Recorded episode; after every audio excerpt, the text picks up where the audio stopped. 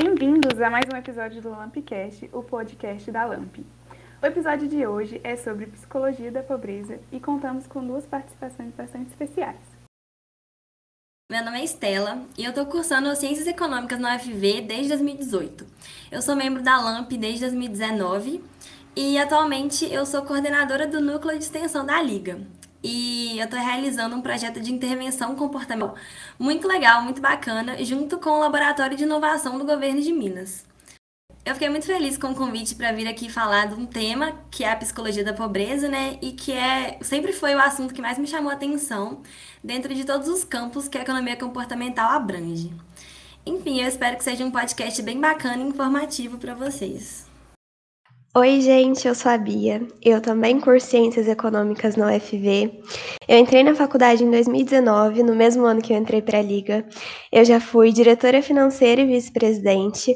Hoje em dia eu não faço mais parte da LAMP, mas é um prazer estar aqui com vocês para falar de um tema que eu e a Estela estudamos tanto enquanto eu estava na Liga. Eu espero que seja uma conversa bem legal.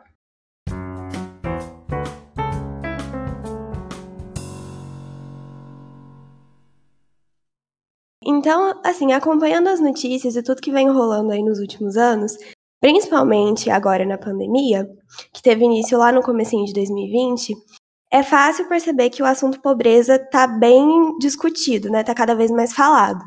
Isso não é à toa, né? Para a gente falar em termos mais práticos, como os governos e as instituições eles medem ali a pobreza, esse medem entre aspas, tá? a gente vai precisar falar de alguns critérios que foram estipulados pelo Banco Mundial. E o primeiro fala que as pessoas que sobrevivem com menos de 1 dólar e 90 por dia, ou uma renda ali inferior a 155 dólares por mês, elas se encontram em situação de extrema pobreza. E aquelas pessoas que vivem com menos de 5 dólares e 50 por dia, ou ali 450 dólares por mês, elas são consideradas pessoas em situação de pobreza. No Brasil, em 2020, a gente tinha mais ou menos 5,7% da população em situação de extrema pobreza, cerca de 12 milhões de pessoas, e 24,1% aí da população, o que corresponde a 51 milhões de pessoas, em situação de pobreza. Além disso, a gente também tem aí uns últimos dados da Rede Pensão, que é a rede brasileira de pesquisa em soberania e segurança alimentar e nutricional, que apontam para 19 milhões de brasileiros passando fome e cerca de 55% das famílias em insegurança alimentar, que é basicamente a falta de disponibilidade ou de acessar os alimentos. E somando esses 19 milhões de pessoas passando fome, a gente viu também um aumento gigantesco no valor da cesta básica no último ano, que chegou a preços de mais de 700 reais em alguns estados.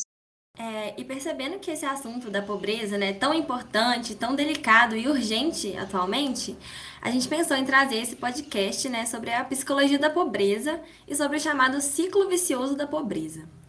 Hoje em dia, esse termo pobreza é pensado principalmente inspirado nos estudos de Amartya Sen, que é um ganhador do Prêmio Nobel, né? E ele foi um dos formuladores do Índice de Desenvolvimento Humano, IDH.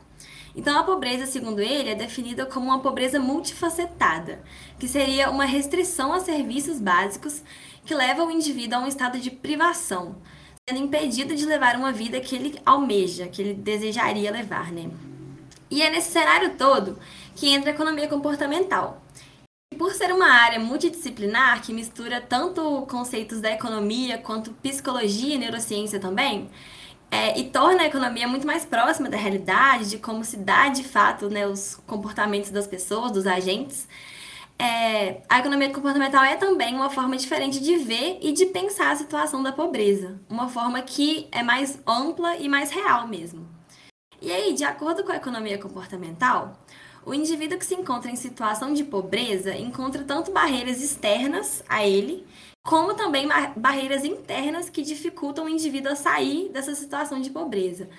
As barreiras internas são relacionadas a alguns fatores mentais, estudados e debatidos frequentemente pela, pela área, né? E que depois a gente vai explicar melhor para vocês. É, sobre essas barreiras externas, é fácil a gente perceber que a pobreza não é só uma questão de falta de renda, né? Ou de uma renda baixa.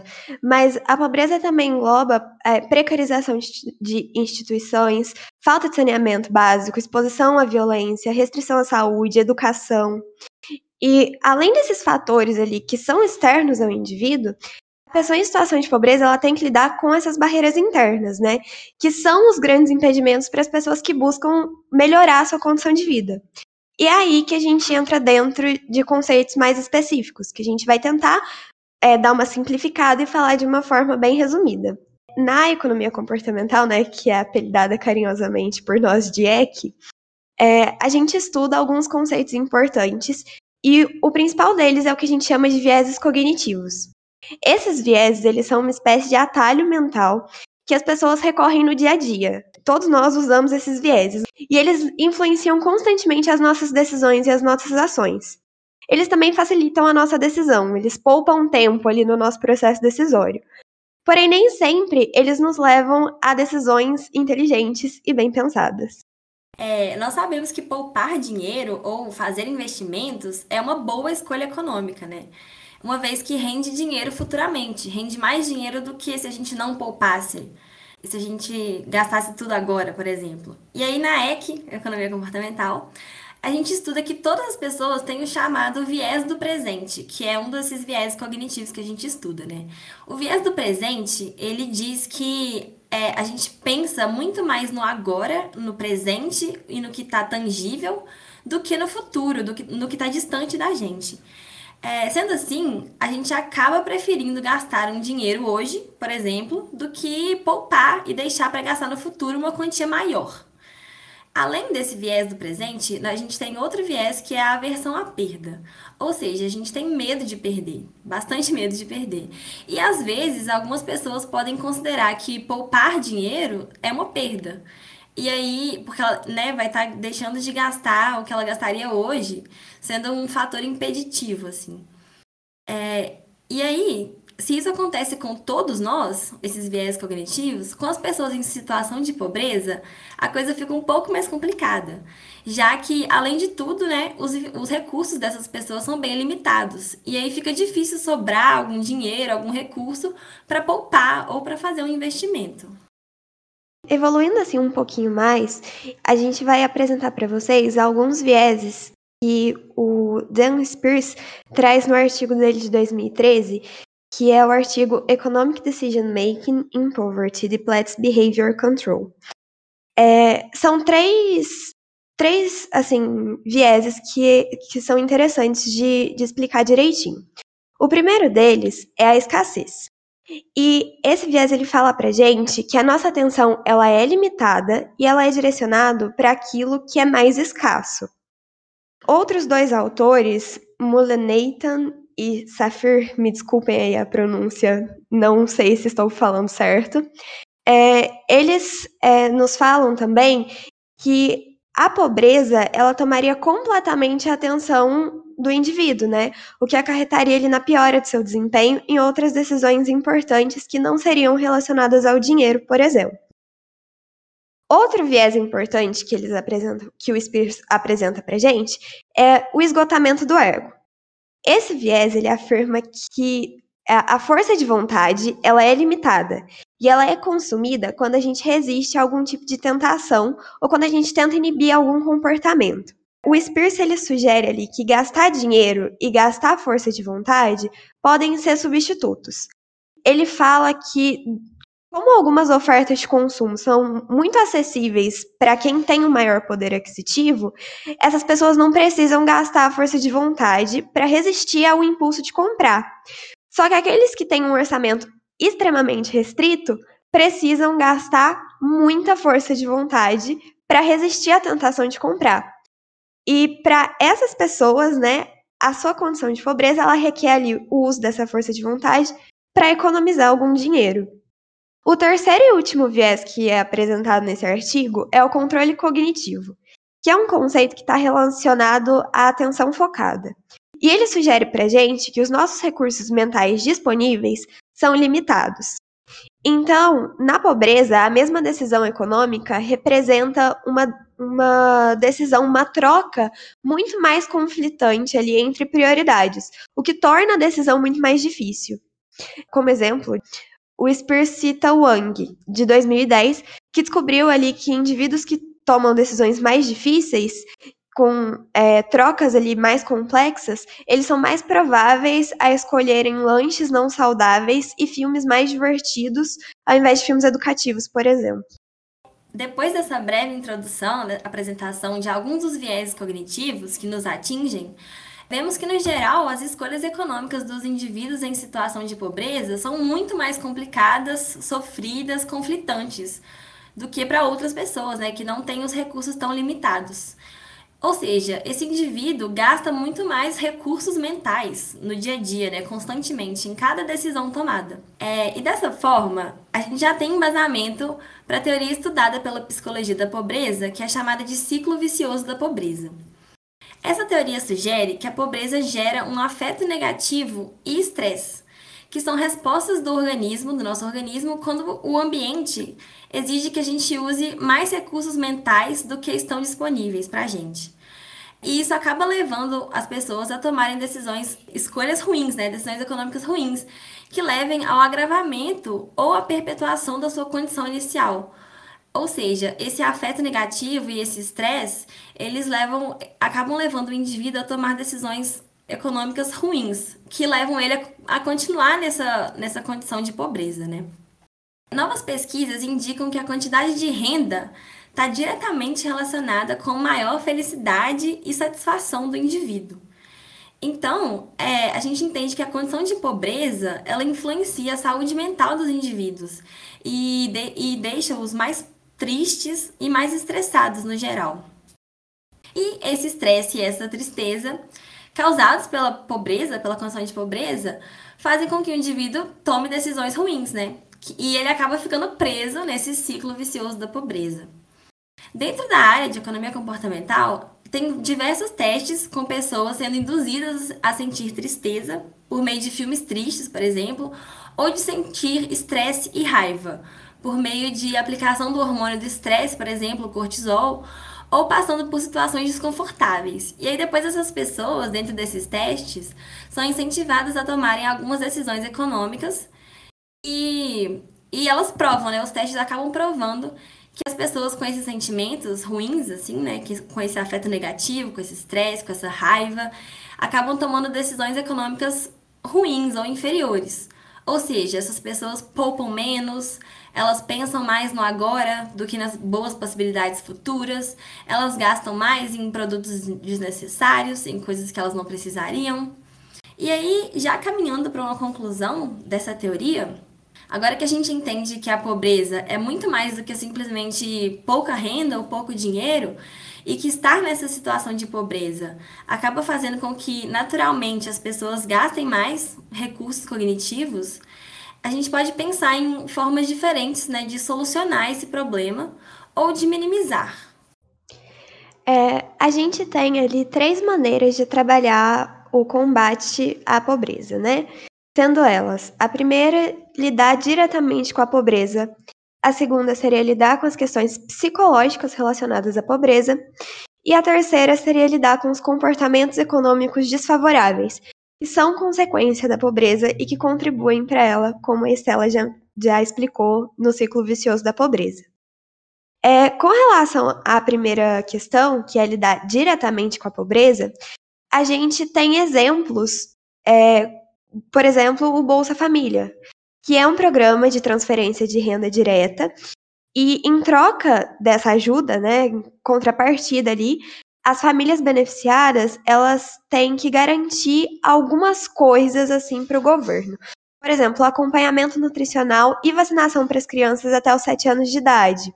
As gestantes, elas precisam fazer o pré-natal e o acompanhamento da saúde do bebê. É, na educação, as crianças e os adolescentes ali entre 6 e 15 anos, eles têm que estar matriculados nas escolas e com frequência mensal mínima de 85%. Já os estudantes entre 16 e 17 também têm que estar matriculado e a frequência de no mínimo ali 75%. É, essas contrapartidas, elas são uma forma muito interessante de se quebrar com esse ciclo vicioso, porque elas, por exemplo, elas reduzem a mortalidade infantil devido à necessidade de pré-natal e de acompanhamento da saúde do bebê, vacinação. É, e ela também eleva o nível educacional dos jovens, porque ela não exige só a matrícula em escola, ela também exige a presença. É, e assim ela garante né, que esses jovens eles têm uma perspectiva de vida melhor.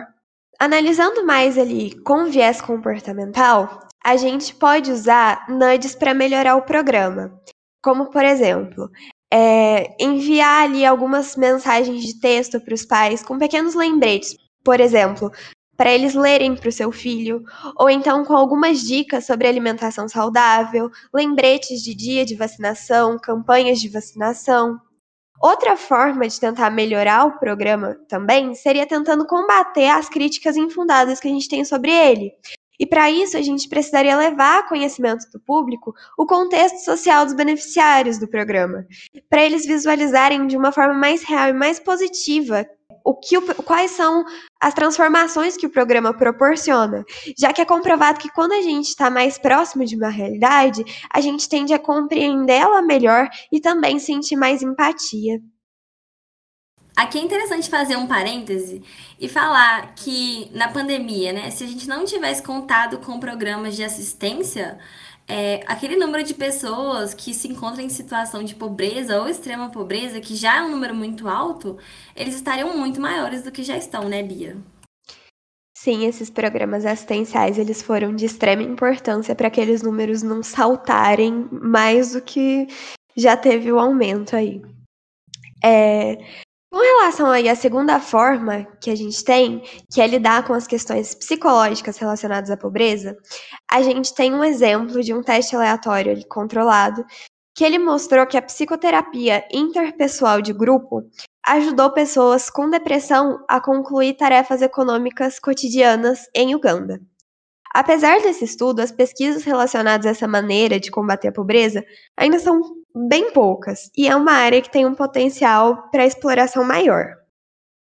Já em relação à terceira forma, que é lidar com os comportamentos econômicos desfavoráveis ao combate da pobreza, é, é fazer uso de nudges para facilitar algumas escolhas, tornando as decisões econômicas mais benéficas para as pessoas em situação de pobreza. E aí, galera, depois disso tudo que foi apresentado, a gente consegue ver como que a economia comportamental pode ajudar a formular programas de políticas públicas mais eficientes, já que ela modifica a nossa forma de diagnosticar o problema, né? Buscando sempre considerar outras possibilidades e um olhar mais amplo para o que está causando o problema da pobreza, né? Especificamente aqui. E em segundo lugar, a economia comportamental também muda a nossa forma de criar soluções. E sugere que as intervenções, né, para tentar solucionar ou minimizar, elas sejam mais adaptáveis aos diferentes contextos. É isso, pessoal. A gente espera que vocês tenham conseguido entender um pouquinho mais do que é estudado na psicologia da pobreza e que não é um ficado muito pesado. Nas redes da LAMP vocês encontram muito mais informações sobre o tema caso vocês tenham interesse. É, e é fácil perceber também que esse campo de estudo da economia comportamental e da psicologia da pobreza tem ganhado cada vez mais relevância. E a gente tem como exemplo disso um casal muito famoso que foram ganhadores do Prêmio Nobel de Economia, que é a Esther do Flow e o Banerjee. Não sei também se a pronúncia está correta. É, eles são grandes expoentes nessa área e eles estão realizando cada vez mais testes e intervenções comportamentais mesmo para tentar quebrar com esse ciclo da pobreza em países em, em desenvolvimento ainda, como por exemplo a Índia, né? Enfim, gente, eu agradeço também por vocês terem ouvido o nosso Lampcast e espero que tenham gostado e aprendido bastante.